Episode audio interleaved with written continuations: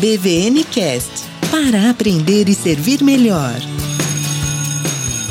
E aí, estudante Genki, EBVNcast para você aprender e servir melhor a Deus, servir melhor a sua família, servir melhor a sua igreja e servir melhor a comunidade de fé na qual você está inserido. Eu sou o Carlinhos Vilaronga, falando diretamente da província de Shizuoka, aqui no Japão, e este é o episódio 115, onde nós faremos a segunda parte dos nossos estudos da história da igreja, falando sobre a igreja medieval.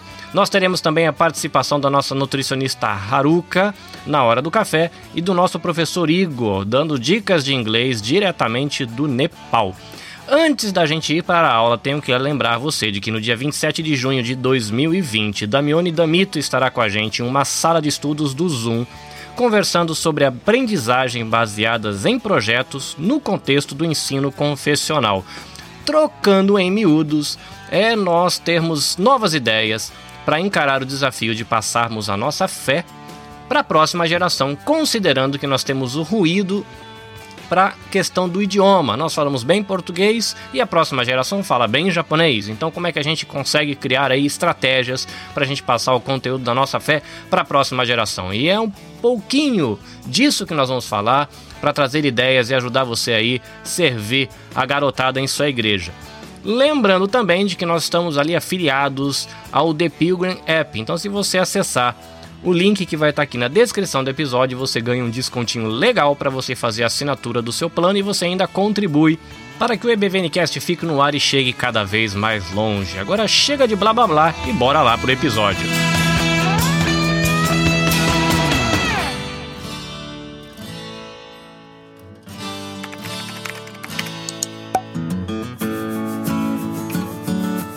EBVN Cast. Muito bem, estudante, neste episódio, aula 2, conversando sobre o período da Igreja Medieval, apenas para refrescarmos a nossa memória nessa primavera quente de quase 30 graus. Nós estudamos a fundação da igreja e a era apostólica. Depois nós vimos o período dos pais apostólicos aqueles que foram os discípulos dos apóstolos, depois nós vimos também os pais apologistas, que foram aqueles que defenderam a fé cristã durante a perseguição, e nós vimos também os pais teólogos, aquela galera que pensava a fé cristã no período antigo. Depois nós vimos quando a igreja deixou de ser perseguida e ela foi tolerada, e depois de tolerada, ela foi implantada como a igreja do império. Então nós vimos aí o período da igreja imperial. E a gente vai depois para o período da igreja medieval, quando é o período que a igreja manda um montão. A gente não pode perder de vista de que é um período gigante, porque esse período ele vai do ano 600 até o ano 1517. E eu preciso confessar uma coisa aqui para você. Esse período ele me empolga muito, porque aconteceu um montão de coisa legal e um monte de coisa ruim também, né? Então não é legal as coisas ruins, mas é, é interessante esse período, eu gosto muito dele. Por eu ficar muito empolgado com um monte de coisa que aconteceu nesse período, eu percebi que o episódio passado ele pode ter ficado um pouco confuso. Por quê? Existe a tentação, e eu aderi a esta tentação de tentar fazer as coisas pela linha do tempo, acontece que acontece tanta coisa junto que é difícil você abordar tudo. Então eu peço desculpas pela confusão gerada no episódio passado e eu vou tentar trabalhar diferente neste episódio. Então lembrando, a gente está falando de mil e tantos anos, mil e cem anos aproximadamente, e eu não vou falar de maneira é, cronológica. Eu vou tratar por tópicos e esses assuntos eles se tocam, se trombam, se influenciam mutuamente, mas é a melhor maneira de a gente caminhar e eu percebo que assim vai ficar bem melhor para todo mundo entender do que eu estou falando. Apenas lembrando de que nós temos o Império Romano dividido no meio, como se fosse uma pizza, metade para a direita, metade para a esquerda. A metade da direita é a parte oriental na parte oriental, nós temos o Império do Oriente, com capital em Constantinopla, que era antiga Bizâncio, e por isso aquele império da direita do Oriente ficou chamado como Império Bizantino, tá? Fala grega, maneira de pensar um pouco diferente. Metade da esquerda da nossa pizza, Império Romano do Ocidente, fala latina com a capital em Roma. O lado esquerdo, se você se recorda da que nós conversamos na última aula, a galera tem problema com a invasão dos bárbaros. Então a galera quer entrar no império, o império se desestabiliza por causa da crise econômica, da crise militar, da bagunça e dissolve. Então a gente não tem mais império romano do lado esquerdo, que é o império romano do ocidente. Mas nessa época o papa já está ali é como uma figura importante em Roma. Lembrando que o Papa de Roma é o patriarca de Roma. Nós temos também um patriarca em Constantinopla e alguns outros patriarcas espalhados em outros lugares. E como, como a gente viu, alguns monges foram fazer missão para fora do império com os bárbaros, quando esses bárbaros voltaram para o império, a vida cristã, o cristianismo, era um ponto de contato entre todos esses povos. Então, se você tem um patriarca, né, o bispo, o papa, lá em Roma, que ele é uma figura proeminente, e um monte de gente com suas histórias todas separadas, com um império que se dissolveu, a igreja acaba sendo ponto de contato ali do lado esquerdo. E aí você entende por que o Papa ficou uma figura tão importante. Mas do lado direito a história continua. Do lado esquerdo a coisa se dissolve, o império se dissolve, não tem mais imperador, tem o Papa ali como uma figura importante, tentando botar ordem naquele monte de reinos, mas do lado direito tem o patriarca de Constantinopla e a história anda. A coisa está rolando ali do, estado, do lado direito. E depois que o Império do Ocidente, que é o lado esquerdo, cai, o lado direito ainda sobrevive, se eu não estiver errado, por quase mil anos. Então a galera vai longe com isso. Mas o que, que a gente vai ter ali do lado direito? A gente vai ter o lado direito, o povo não tendo tanto dificuldade com os bárbaros, com a invasão dos bárbaros, mas o lado direito tendo que lidar com a questão do nascimento, o surgimento e o crescimento do islamismo. E lembrando também que do lado direito, no Império do Oriente, é onde está Jerusalém. Do lado esquerdo, o Império do Ocidente, onde está Roma, né, que são duas cidades importantes no bate-papo. Então, aqui nós vamos falar sobre a questão do islamismo.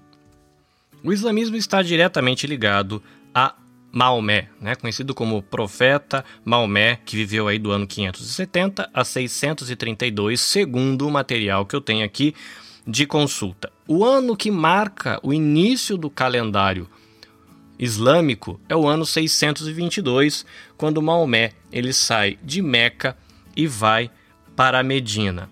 Né? Então ele recebe, supostamente, uma série de mensagens, né, de revelações do anjo Gabriel, e essas revelações é o que teria sido registrado no livro sagrado do, dos muçulmanos, né, de quem confessa, professa a fé cristã islâmica, que é o Alcorão.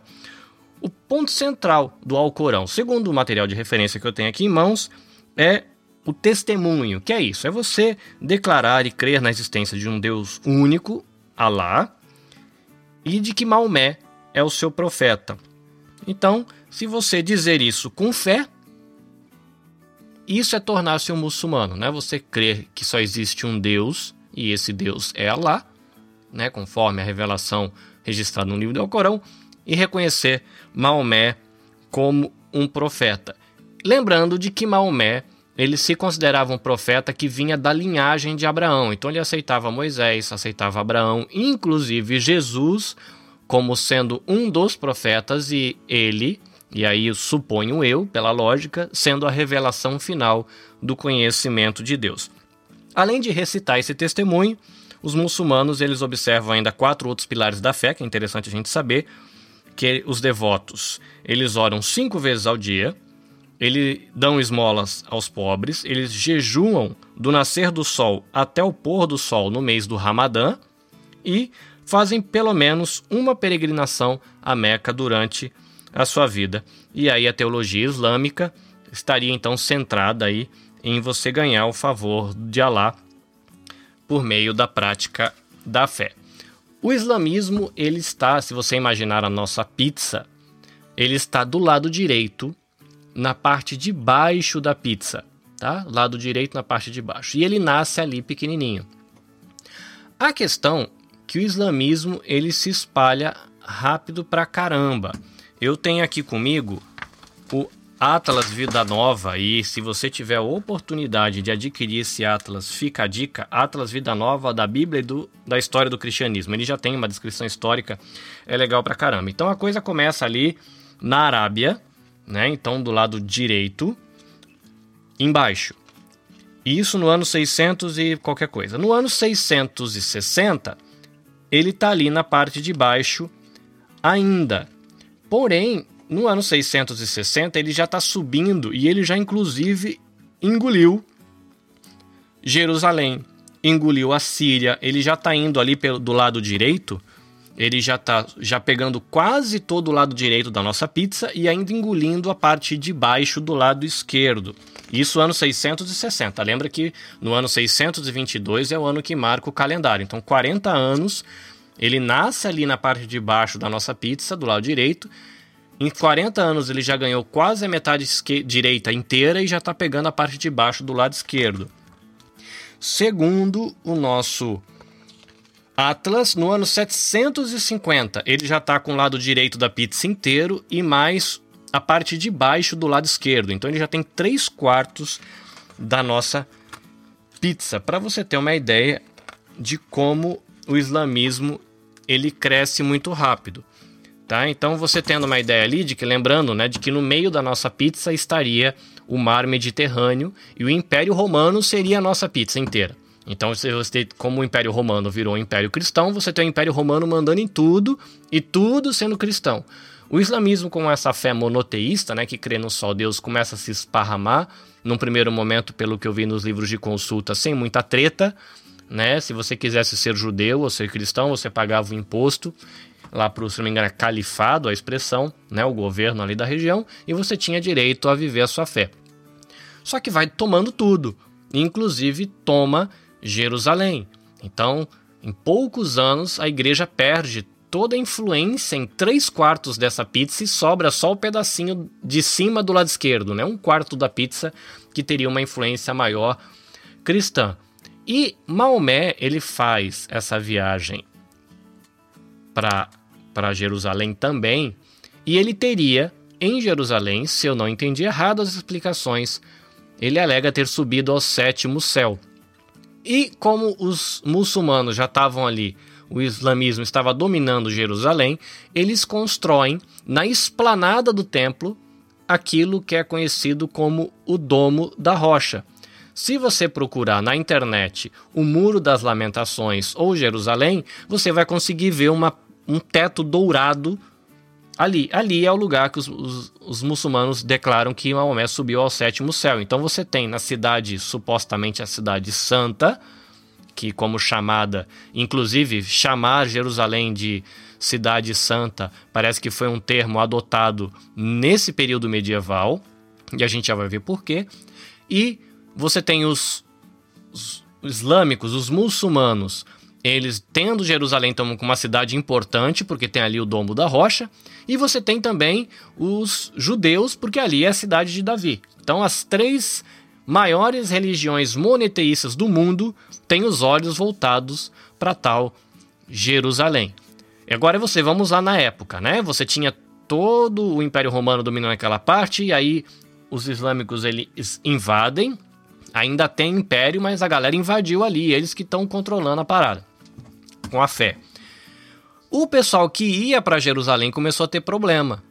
Problema de brigaiada, problema de violência, é, problema de ter dificuldade para ir para lá. E aí que o pessoal do lado esquerdo tem a ideia genial de começar campanhas militares para invadirem aquela região e garantirem é, que o povo tem acesso a Jerusalém para fazer as suas peregrinações e a gente tem o que é chamado de as cruzadas, tá? Essa é uma parte triste da história da igreja cristã. Se eu não tiver errado com a minha memória, eu já ouvi dizer de pessoas que trabalham com o evangelho naquela região que o que foi feito na época das cruzadas, e aí quando eu digo que foi feito é a violência, a brutalidade, é, o uso de armas, a exploração e mais um monte de coisa horrível que fizeram ou se você se incluir nesse corpo da história que fizemos enquanto cristandade ao povo que professa a fé islâmica, parece que tem marcas, inclusive até hoje. Existem marcas históricas que o pessoal torce o nariz quando ouve falar de cristianismo, porque tem a referência histórica da violência que foi interpretada ao país no passado. Tá? Então as cruzadas foram essas invasões para aquelas regiões na tentativa de reconquistar Jerusalém. Se você olhar, foram várias cruzadas, tem as cruzadas dos mendigos, é, as cruzadas da, das crianças, e ganha um lugar aqui, ganha um lugar lá. Roma e Constantinopla, né, os dois patriarcas, eles não se bicavam muito, mas eles acabaram, como o, patriarca de Constantinopla, ali do Império do Oriente, estava tendo problema com o islamismo, ele acabou meio que, bom, eu não, não vou muito com a sua cara, mas eu preciso da sua ajuda, então beleza, manda a galera aí para me ajudar. Só que aí foi um monte de gente do Império Romano do Ocidente para o Oriente. Então eles, eles pediram ajuda de um exército para poder brigar e começou a ir multidões de gente. Que é como se fosse hoje é, o debate, a gente vai entender um pouco o sentimento em relação a isso, é quando você tem o pessoal que está saindo é, como refugiado. Entenda que o contexto é completamente diferente. Mas quando se falou de ir conquistar a Terra Santa, de fazer alguma coisa para Deus, a galera começou a deixar o seu país, que é o, o lado esquerdo da pizza, e ir para o lado direito para essa tal dessa Guerra Santa. Tá? É diferente porque no caso, o, a pessoa que está saindo do seu país porque tem uma guerra, ela não está saindo porque ela quer passear. Né? Mas quando você tem um fluxo muito grande, o país que recebe fica complicado, porque tem a questão de alimentação, trabalho, saúde, educação. E aconteceu mais ou menos isso dentro do império, porque a galera começou a sair muita gente nas cruzadas e para o lado direito, então eles conquistavam cidades, acampavam em volta de pequenas cidades do Império do Oriente, pedindo comida e não havia comida para todo mundo, e aí começa a brigaiada. Então, se você tiver tempo para se dedicar ao estudo das cruzadas, é importante nós, como cristãos, conhecermos isso, percebermos como uma abordagem teológica é, um pouco equivocada pode gerar muita bobagem perceber como a política feita de uma maneira não muito saudável do ponto de vista da visão cristã gera problema, como interesses econômicos, dependendo de como eles são geridos, gera problema. Então é importante você dedicar um tempinho para conhecer. Pega um documentário sobre as cruzadas, leia um livro, pega um resumo, não sei, escolhe uma maneira que você se sente confortável e vai dar uma olhadinha. É importante isso e é importante saber que tem e é importante não negar.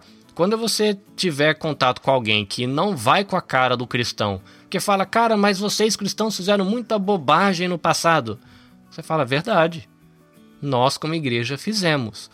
Mas não necessariamente o fato da gente usar mal a verdade revelada por Deus quer dizer que essa verdade não presta e deve ser jogada no lixo, né?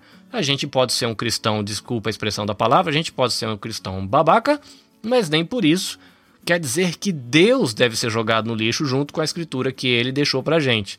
Né? Então a gente tem que fazer essa divisão, reconhecer, não tentar ficar defendendo, porque foi feita muita bobagem mesmo, muita estupidez nessa história, e é importante você saber. Então, esse seria a questão das cruzadas, né? essa galera tentando reconquistar Jerusalém. E quando não conseguia, pelo menos fazer acordos de paz para que os peregrinos pudessem fazer a sua viagem à tal da Terra Santa, que precisava ser reconquistada para a honra de Deus e com a galera fazer as peregrinações ali do mesmo jeito que, né, que o pessoal faz peregrinação para Meca com o mundo islâmico. Na aula passada eu falei que eu ia conversar um pouquinho mais também a respeito dos mosteiros, né? Então eu falei que eu ia trazer alguns nomes. Então vamos lembrar aqui. É, os monges eram no início eremitas, tá? Que tinham ali um estilo de vida ascético, né? Que é você abrir mão do luxo, da maneira de viver da sociedade. É, vou, a gente tem que lembrar também de que, em parte, né, pode ser uma das coisas que a gente pode trazer à tona quando a gente vai falar dos monges, é de que, lembra que a igreja era perseguida? Então, se você era crente, você tinha que ser muito crente, porque você ia levar paulada. Inclusive, você poderia morrer por ser crente. Só que quando veio o édito de Constantino trazendo tolerância, e depois a gente tem aquele outro imperador um pouquinho mais para frente que torna o cristianismo uma religião oficial, acabou a perseguição. Então agora tá bonito ser crente, agora a galera do YouTube quer ser crente, agora o pessoal do Instagram quer ser crente, agora tudo quanto é político quer ser crente, porque na verdade o imperador é crente, o governo é crente, então se você for crente é melhor ser crente, né? Então não tem mais perseguição. E a galera que queria ser crente, crente mesmo, não só crente de, de, de carteirinha, dizendo que tem, olha aqui, sou crente, hein? Nem acredita em nada do que tá ali, mas tem a carteirinha. A galera fala: não, esse negócio tá virando bagunça, não tem mais perseguição, não é mais difícil, qualquer um quer, não tem mais esforço, qualquer um pode falar que é crente, já tá, já é crente, pronto, acabou. Ah, quer saber? Vou pedir para descer, para o busão que eu quero descer. E esse povo deixou a igreja institucional, né? Então essa galera ia viver no deserto, eles eram eremitas. Então se tem aí como um dos nomes que você pode estudar depois, Santo Antônio. Ano possivelmente aí 251 a 350 e pouco. E ele atraiu esse cara, se não me engano ele também é conhecido como Santantão, né, o Santo Antônio. Ele atraiu uma grande comunidade de eremitas. Um outro nome é o Pacômio, ou São Pacômio. Olha a diferença aqui. Santo Antônio, ele atraiu vários eremitas. Então era um monte de gente que queria viver sozinho no deserto, nas cavernas, não sei lá onde. Mas o Pacômio, ele já adotou uma estratégia diferente. Falou, não, peraí, verdade. É, a gente está tudo aqui, a igreja lá do Império virou uma bagunça. Quer saber? Vamos fazer uma vilazinha pra gente? E ele, o Pacômio, ele começa o estilo de vida comunal, né, em comunidade. E aí você tem aí os mosteiros, né, os monastérios. Isso, o Pacômio é mais ou menos aí ano 290 a 340 e pouco. Você vê que o Santo Antônio e São Pacômio são mais ou menos da mesma época, ano 300, ali perto da quando a coisa já está ficando é, mais fácil ser cristão. Você tem um outro cara que também dá para você estudar caso você queira, é o Basílio de Cesareia, que ele criou uma regra para os monastérios. Então você tem a galera chegando para o monastério e Basílio de Cesareia fala: não, gente, a gente precisa criar uma regrinha aqui para organizar, como é que a galera chega, vai ficar aqui dentro fazendo o quê? Né? Jogando baralho, jogando dama, jogando bola, né? Não, não. Aqui tem que ter ordem, tem que ter tempo de oração, tempo de palavra, não pode ficar à toa, senão a gente vai ficar tudo obeso, tudo ocioso, né? O povo tá aí, aqui a gente tá vivendo a quarentena, o povo tá ficando tudo doido, falar, não, vai trancar o povo aqui dentro desse monastério aqui sem fazer nada, vai ficar tudo maluco. Não, então vamos ter uma regra. E ele fez a regra para a igreja oriental. E a gente vai ter um outro nome, que é um cara chamado Benedito de Núrcia, que se eu não tiver errado, Núrcia é o nome de uma cidade, ele vai criar a regra que é adotada no Ocidente. Basílio de Cesareia ele cria a regra que é adotada nos, nos monastérios no Oriente. Benedito de Núrcia ele pega a regra que é adotada no Ocidente. E por isso que a gente tem os monges beneditinos, né, que são os monges que vivem um estilo de vida que tem a ver com a regra escrita por Benedito de Núrcia. Mas é lógico que ser humano é ser humano em qualquer lugar, ser humano é ser humano no império, ser humano é ser humano fora do império, ser humano é ser humano no deserto e também dentro do monastério. E com, a, com o tempo, a coisa acaba ficando um pouco bagunçada dentro do monastério também. Então a gente tem na história da igreja, no século X, século XI, né, ano 1100, 1200, a gente tem um pessoal que é considerado um movimento reformista. Não confunda com a reforma que deu origem aos protestantes. É uma reforma, um movimento reformista dentro dos monastérios, tá? E você tem um negócio que é chamado da Ordem de Cluny, né, em 910 na região da Europa. Esses caras são muito importantes. Então você tem também no ano 1098 o que é algo desse, desse movimento de reforma considerado a ordem cisterciense. Né? Um, é uma cidade da França, tinha um monastério, e eles fizeram uma revisão ali. É Cluny, que eu acho que deve ser a, a pronúncia desse mosteiro, né? Que em 910 na Europa ele começou um movimento de reforma, ele fez uma reforma ali. O pessoal da ordem cisterciense achou de que essa reforma não tinha ido tão longe, os caras tinham pegado leve. Então, em 1098, eles fazem uma reforma mais rechonchuda do ponto de vista deles. E aí, qual era a intenção desses caras reformistas? Né? Eles tinham a intenção de mostrar um estilo de vida alternativo, né? que era diferente do clero, que muita riqueza, muita politicagem. Eles queriam mostrar que dava para você ser é, mais simples, sem tão ligado à riqueza, sem tanta coisa ruim. Né? Então essa galera da reforma queria fazer um resgate. Aqui vale lembrar de que a gente tem também nos anos 1300 é, ali a ordem dos franciscanos, que são aqueles que se inspiraram em Francisco de Assis, que aí é um voto de pobreza, né? A pessoa abre mão de tudo mesmo. Então você tem os franciscanos e depois você tem também mais ou menos na mesma época, um pouquinho mais para frente, 1300, ali aquela mesma nesses mesmos anos, os monges dominicanos. Os monges dominicanos, né, os franciscanos, eles têm a questão do voto de pobreza, né? Eles se vestem com aquela roupinha marrom, aquela cordinha na cintura. Os dominicanos é uma galera que pensou assim: não, o povo precisa estudar, precisa conhecer bem as escrituras, precisa ser educado. Então, os dominicanos eles estudavam bastante, fizeram bastante escolas, acho que até universidades. E é engraçado porque Domini quer dizer divino ou Deus em latim, e canos é cães. Então, esses dominicanos, como eles eram os caras dos estudos, quando surgiu a questão da Inquisição, que é uma outra coisa que se você dedicar um tempo para estudar, você vai ver um monte de barbaridade que a gente fez como igreja na tentativa de acabar com as tais das heresias, é, eles eram as pessoas escolhidas para fazer os, a, a Inquisição, os questionários que você tinha que fazer uma entrevista para saber se a pessoa era herege ou não. Então, como é que você sabe? Chama um dominicano, que é o cara das letras, e eles vão fazer perguntas cheias de pegadinhas para saber se a pessoa era herege.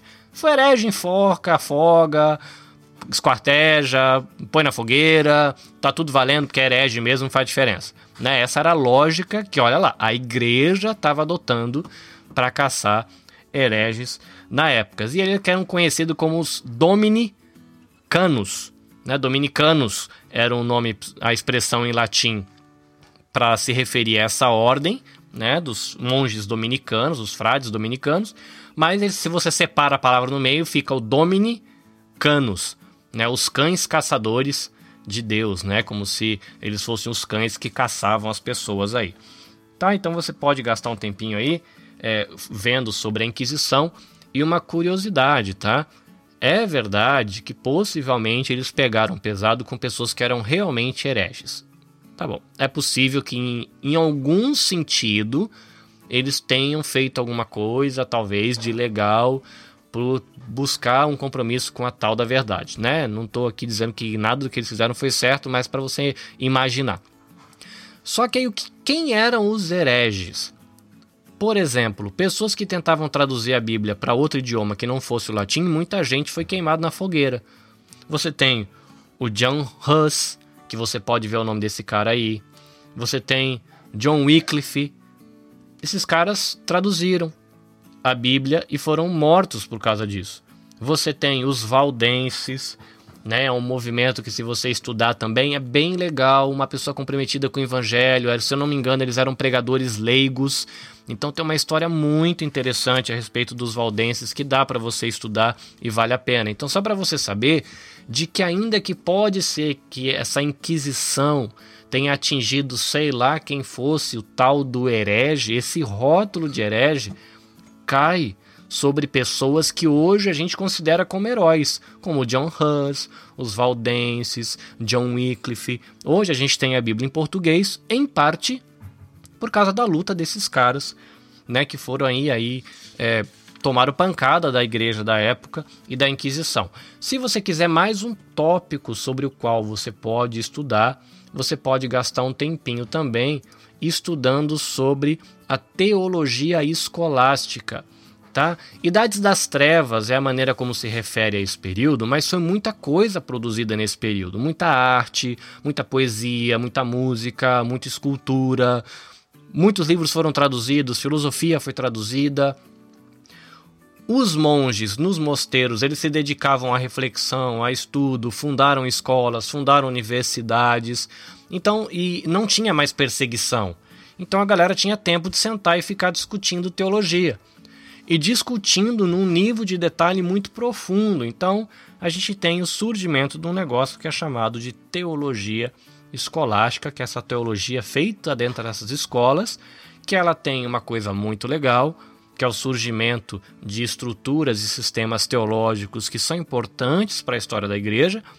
Por outro lado, o negócio começou a ficar tão erudito e tão complicado se descolava um pouco da realidade do povo que era analfabeto, do povo que era pobre, do povo que não tinha acesso à leitura, porque livro naquela época não era impresso, né? eram poucas pessoas que tinham cópias da Bíblia, ainda era em latim, né? Então, quem queria a Bíblia? Nós tinha dependia do padre que fazia, rezava a missa em latim. Se você dependendo da sua idade, se você tiver uns 40, 50 anos, talvez você já ouviu falar de um pai mais velho, de um avô que ouvia a missa em latim, inclusive no Brasil, né? Imagina, né? Nossos avós ouviram missa em latim. Quem que entende latim? Não é que adianta rezar missa em latim. Ninguém vai entender nada. Né? Naquela época da teologia escolástica também acontecia isso.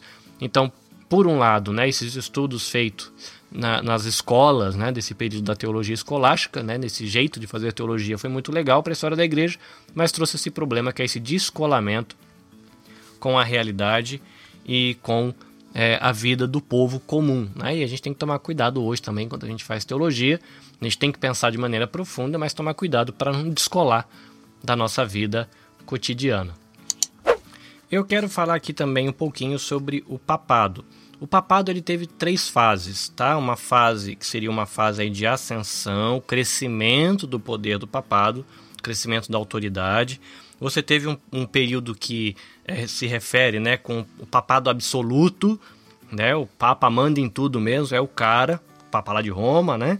Então, um período onde ele tem maior autoridade, depois, por causa da perversão, imoralidade, luxúria, ganância e mais um monte de coisa, você tem aí o que é considerado a decadência do papado, que é contra isso, né? Essa luxúria, essa imoralidade, a perversão, ganância, assassinato, roubo, é, extorquir, extorquir os outros, esse tipo de coisa que os pré-reformadores, que são pessoas sobre as quais que você pode gastar um tempo estudando também, são pessoas que são do movimento anterior a Lutero, Calvino, que a gente ouve falar bastante, tá? Tem os pré-reformadores galeras que, assim como Lutero, não tinha intenção nenhuma de romper com a igreja, eles só queriam que a igreja caminhasse por um caminho mais saudável, tá bom? Então você tem essa subida, então a gente tem, por exemplo, essa subida de poder de Leão I no ano 440 a Gregório VII no ano 1015.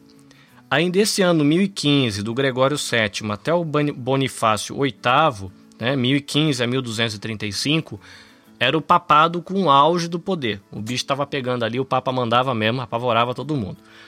E a gente tem a decadência depois de Bonifácio em 1235. Uma curiosidade, caso você queira aí gastar um tempo estudando e conhecendo o assunto. No ano 1300 até o ano 1400, a gente tem aquilo que é conhecido como o cativeiro babilônico do papado, tá? o Papa de Roma ele vai ficar mais ou menos 70 anos, vamos dizer assim, sequestrado em, na França, se eu não estiver errado, na cidade de Avignon, sob o domínio dos franceses. Tá? Então, o rei da França, ele vai lá, mais ou menos nesse período do ano 1300, derruba o Papa que estava lá em Roma, põe outro no lugar, cata o cara e leva para França. O cara fica 70 anos lá, depois ele volta. Então imagina que o Papa italiano de Roma estava mandando no mundo a partir da França. Quem será que decidia tudo no final? Era a França, né? Mas ele volta depois desses 70 anos. Só que aí tinha a galera que apoiava quem estava em Roma, a galera que apoiava quem estava na França, a galera que achava que devia que ter um papa na França mesmo, que devia ter um papa em, na Itália mesmo. Eu sei que no meio dessa bagunça, durante 40 anos, logo depois desse cativeiro babilônico do papado na França, chegou a ter quatro papas. Dois papas na Itália, dois papas na França, cada um tinha um time apoiando um deles, e todo mundo ma mandando e brigando e dizendo que eu que sou o cara que é o papa de verdade, você é o de mentira. Uma tretaiada. Então ficou 40 anos com esses quatro papas brigando entre si, um entra, outro sai. Mas no fim teve lá, se eu não tiver errado a história, um comitê que bota esses quatro papas para fora, elege um outro papa em Roma e fala: não, esse aqui é o cara verdadeiro, ele tem a liagem que a gente deve seguir, e esse papa que a gente tem hoje na Igreja Católica é o cara que é tá nessa linhagem, vamos colocar assim, desse papa que sobreviveu a essa bagunça toda e que foi decidido que era aquela linhagem de sucessão que deveria ser seguida, tá? Então são curiosidades. Uma outra curiosidade que você pode ver também é a questão do cisma. Por quê? Cisma? Que cisma? O que, que é isso? Cisma é uma divisão que teve entre a igreja do Oriente e do Ocidente. Oriente, metade direita da nossa pizza, Ocidente, metade esquerda. Você tem o patriarca de Roma, que é o Papa, e você tem o patriarca de Constantinopla, que é o chefe ali, vamos dizer assim, da igreja oriental. A questão é que eles andavam junto, era uma única igreja, mas eles não se bicavam muito, tá? Então, esses dois ramos da igreja, eles acabam assumindo posições diferentes sobre um monte de coisa. Por exemplo, no segundo século, eles já tinham aí tido uma tretinha a respeito de qual era a data da celebração da Páscoa. Se eu não tiver errado hoje, a gente como evangélico, a gente celebra a Páscoa numa data e a igreja do Oriente celebra em outra, por conta já dessa divisão. Também a questão do celibato, né? É, o povo podia casar ou não? Existem opiniões diferentes na questão aí da igreja oriental e da igreja ocidental. É, você pode usar estátua ou imagem de santo na igreja? Sim ou não?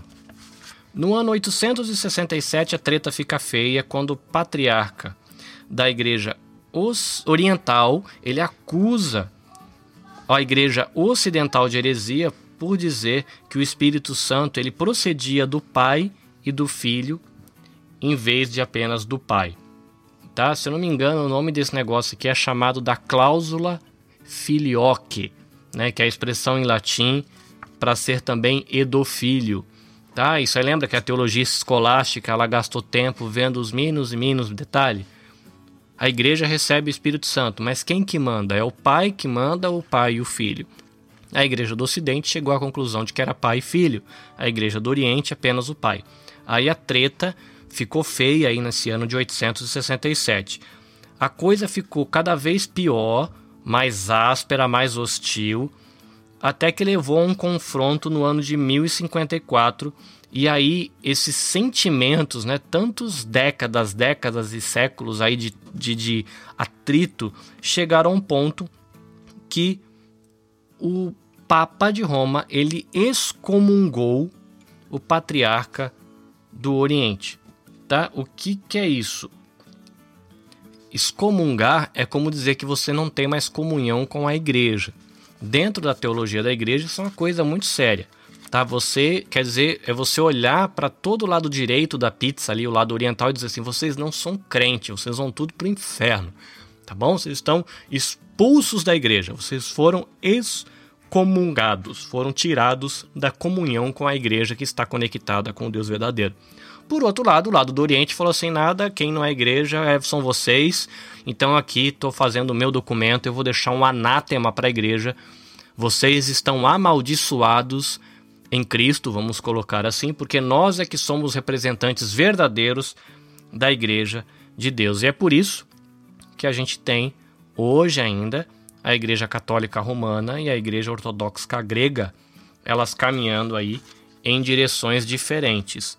Se eu não tiver errado, foi no século XX, ainda quando a gente estava vivo, acho que foi há pouco tempo, que essa maldição do, do patriarca do Oriente e essa excomunhão do Papa Romano foram tiradas. Teve um evento que foi para a TV dos dois se cumprimentando, como simbolizando aí um, um, um reatar de amizades, ainda que se entenda de que se caminhe por caminhos diferentes. Então, é, tem coisas que a gente vê hoje em dia que a gente não sabe bem o porquê que acontece, mas tem a ver com coisas do passado, tá bom? São bastante assuntos. Eu espero que dessa vez tenha ficado um pouco mais organizado e mais claro. Tá? A minha dica para você. Se você tiver oportunidade, compra aí é, o Atlas da Vida Nova de História do Cristianismo. Se você gosta muito do assunto, compra um panorama da história da igreja, um livrinho mais grossinho aí de umas 300, 400 páginas. Se você quiser um livro bem é, rechonchudão, tem o cristianismo através dos séculos, tem a história da igreja de um monte de gente. Compra que vale a pena, tem muita coisa para você aprender. É bom a gente aprender com o erro da galera que teve lá no passado para a gente não fazer bobagem agora também, tá bom? Então agora eu quero convidar você pegar o seu biscoitinho, já preparar o seu café ou o seu chá, porque a gente vai para a hora do nosso café. Mas antes disso, tem um recadinho muito interessante da Carol. Carol, diz aí o seu recado. Hora do cafezinho.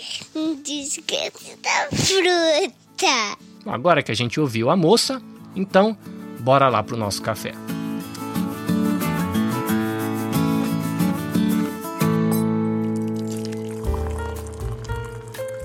É hora do nosso café. Olá, gente, como é que vocês estão? Então, graças a Deus saímos, né, do estado de emergência. Nossa vida está ficando aos poucos normalizada. Então, eu trouxe hoje um post, né, que eu até coloquei no Nutrição Vivida, no meu na minha página profissional do Instagram, quem ainda não adicionou é arroba Nutrição Vivida sem o tio e sem é, o cedilha, tudo junto. Em letra minúscula. Então hoje eu vou estar falando sobre o que acontece muito com a gente aqui no Japão. Muitos moram só, muitos é, também vão ao supermercado com essa infinidade de opções que temos aqui no Japão, que é tentador até, né? Então, eu vou trazer recomendações para que a gente não saia de uma alimentação saudável, que, como eu falei no post anterior, é imprescindível a gente manter, justamente para que a gente esteja com um sistema imunológico melhor para responder a qualquer tipo de doença ou de qualquer tipo de carga viral que a gente venha a ser acometidos. Então, quais são as dicas? Nutri. Primeira, é muito importante a gente já sair para o supermercado com uma lista feita para não comprar nada desnecessário e seguir rigorosamente essa lista. A segunda é a gente ir no supermercado bem alimentado, não ir com fome. É um, é um gatilho do nosso cérebro em ir com fome e fazer mais compras, principalmente de alimentos não saudáveis, como doces, né? E processados, então evitar ir com fome. Outra recomendação é tentar montar um cardápio semanal prescrito por um nutricionista de confiança e que você siga esse cardápio fazendo a compra através desse cardápio, listando com os alimentos que contém lá e assim facilitando para que você se organize durante a semana. Terceira dica, gente. Na verdade, quarta dica. Entre somente nos corredores que você irá comprar algo, evitando passear pelo supermercado e evitando esses gatilhos de colocar na, no carrinho de compra coisas que vocês não precisam, mas que vocês estão tentados a adquirir. Então, já evitem. Bom, sobre bebidas, tentem comprar sempre, gente, bebidas integrais, como de uva, não aqueles que vêm já bem processado, que muitas vezes não é nem aquela fruta que tá ali, é só mesmo o, o sabor da fruta e, na verdade, o que mais contém é açúcar, aditivos químicos que são altamente cancerígenos, altamente instáveis para o nosso organismo, baixando o nosso sistema imunológico. Comprem também polpas de frutas, água mineral e água de coco, se tiver. Vai ser bem legal isso para vocês estarem tomando ao longo do dia. Leites e iogurtes. Tentem comprar semidesnatados, adesnatados, porque assim você consome menos gordura saturada e também bebidas fermentadas, pois aumentam o nosso sistema imune. Frios, queijos, manteiga, margarina, tentem comprar aqueles que vem escrito que está sem gordura trans. Se vocês observarem na embalagem, tem tipo uma coruja, eu acho. É algum, algum personagem que tá com aquele chapéu de quem é formando, né? com uma varinha na mão. Ele indica que é um alimento mais saudável. Então é uma dica para vocês aqui do Japão. Pães e biscoitos. Tentem comprar com fibra, sem recheio, porque esse recheio é cheio de gordura trans. Acabei pulando a parte dos queijos.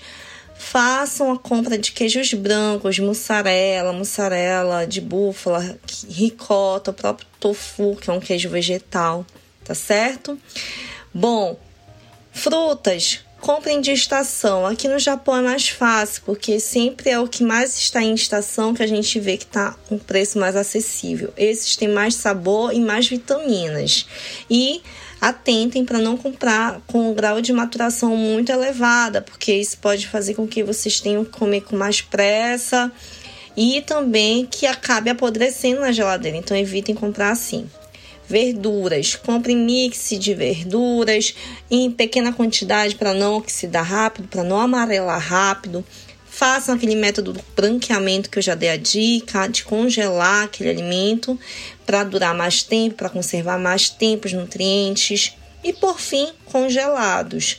Há muitos deliveries de marmitas individualizadas, saudáveis e congeladas, já aqui no Japão mesmo. Tem uma até que é famosa. Vocês podem estar adquirindo se caso todo esse planejamento fica muito difícil de vocês estarem adotando pela vida corrida daqui do Japão e do mundo, né? Para quem está assistindo, escutando de outro lugar que não seja o Japão. Então, essa é a minha dica. Espero que vocês tenham gostado e nos sigam lá no Nutrição Vivida, porque há dicas diárias também nos stores. Um abração, gente! Valeu, Haruka! E agora a gente deixa o Japão e se conecta com o Nepal para a nossa dica de inglês com o professor Igor. Dica de inglês.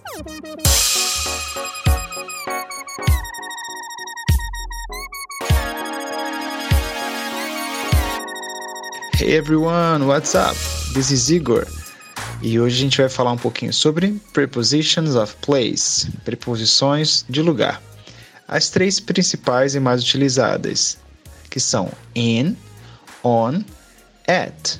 A primeira delas, in, geralmente nós utilizamos quando nós estamos nos referenciando a um lugar fechado.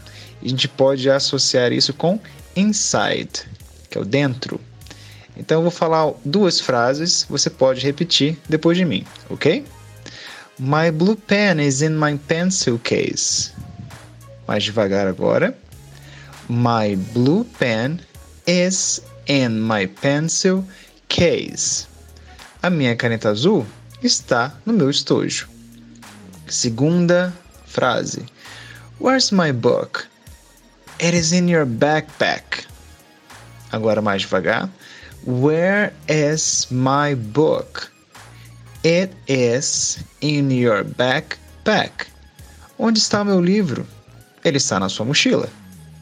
A segunda preposição, on, nós utilizamos sempre com a ideia de que o objeto mencionado, objeto da frase mencionado, está tocando a superfície. Então, a frase mais famosa do inglês, eu vou falar, lembre-se, você pode repetir depois de mim. The book is on the table. Vou falar um pouco mais devagar. The book is on the table. E a é, o livro está sobre a mesa.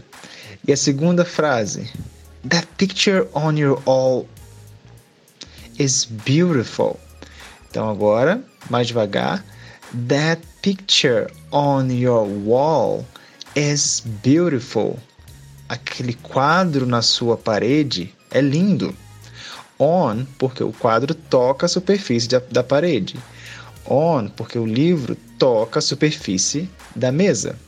E a última de hoje, at, que mostra um lugar ou uma locação específica. É como se fosse um ponto de referência. Então a frase Kevin is waiting for you at the Plaza Mall. Mais devagar. Kevin is waiting for you at the Plaza Mall. O Kevin está esperando por você no Shopping Plaza. E a segunda frase, I am at the front door. Repetindo mais devagar, I am at the front door. Eu estou na porta da frente. Mas eu não uso in porque eu não estou dentro da porta. Eu não uso on porque eu não estou encostando ou escorado sobre a superfície da porta. Eu estou à frente da porta. Então, at. Ok? E mais uma dica: você pode pensar também da seguinte maneira: quando a gente pensa em in, on, at, é como se a gente fosse fazendo um funil. O in, algo mais largo. Então, quando eu me referencio a país, cidade, continente, estado, é in. In Brazil.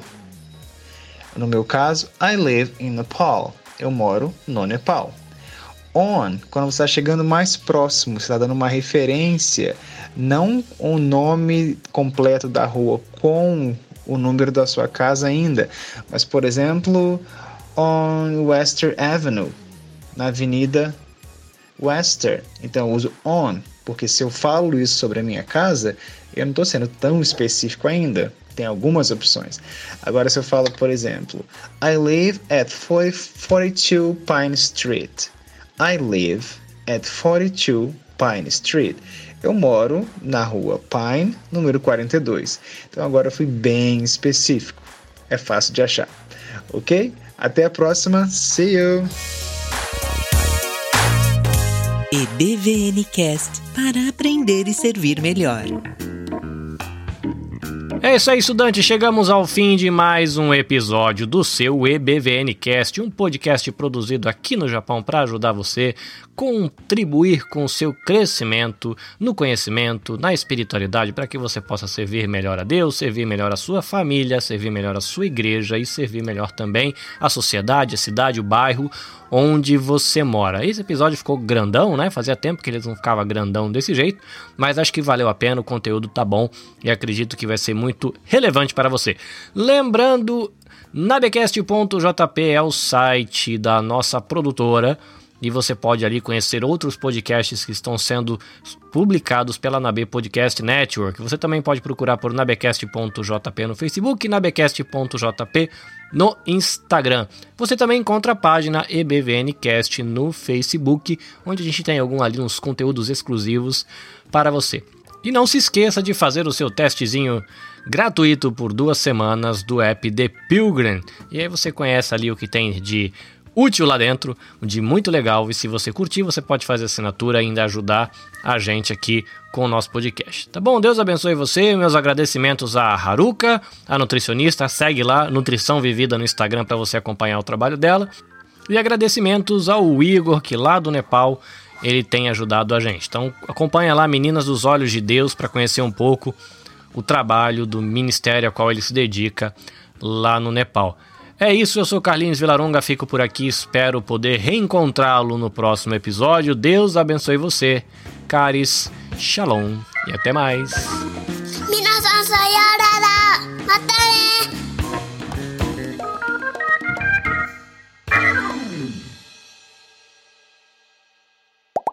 Vão sonhadinhos de excessos, a baboquinha para cantar, esses sonhos para orar.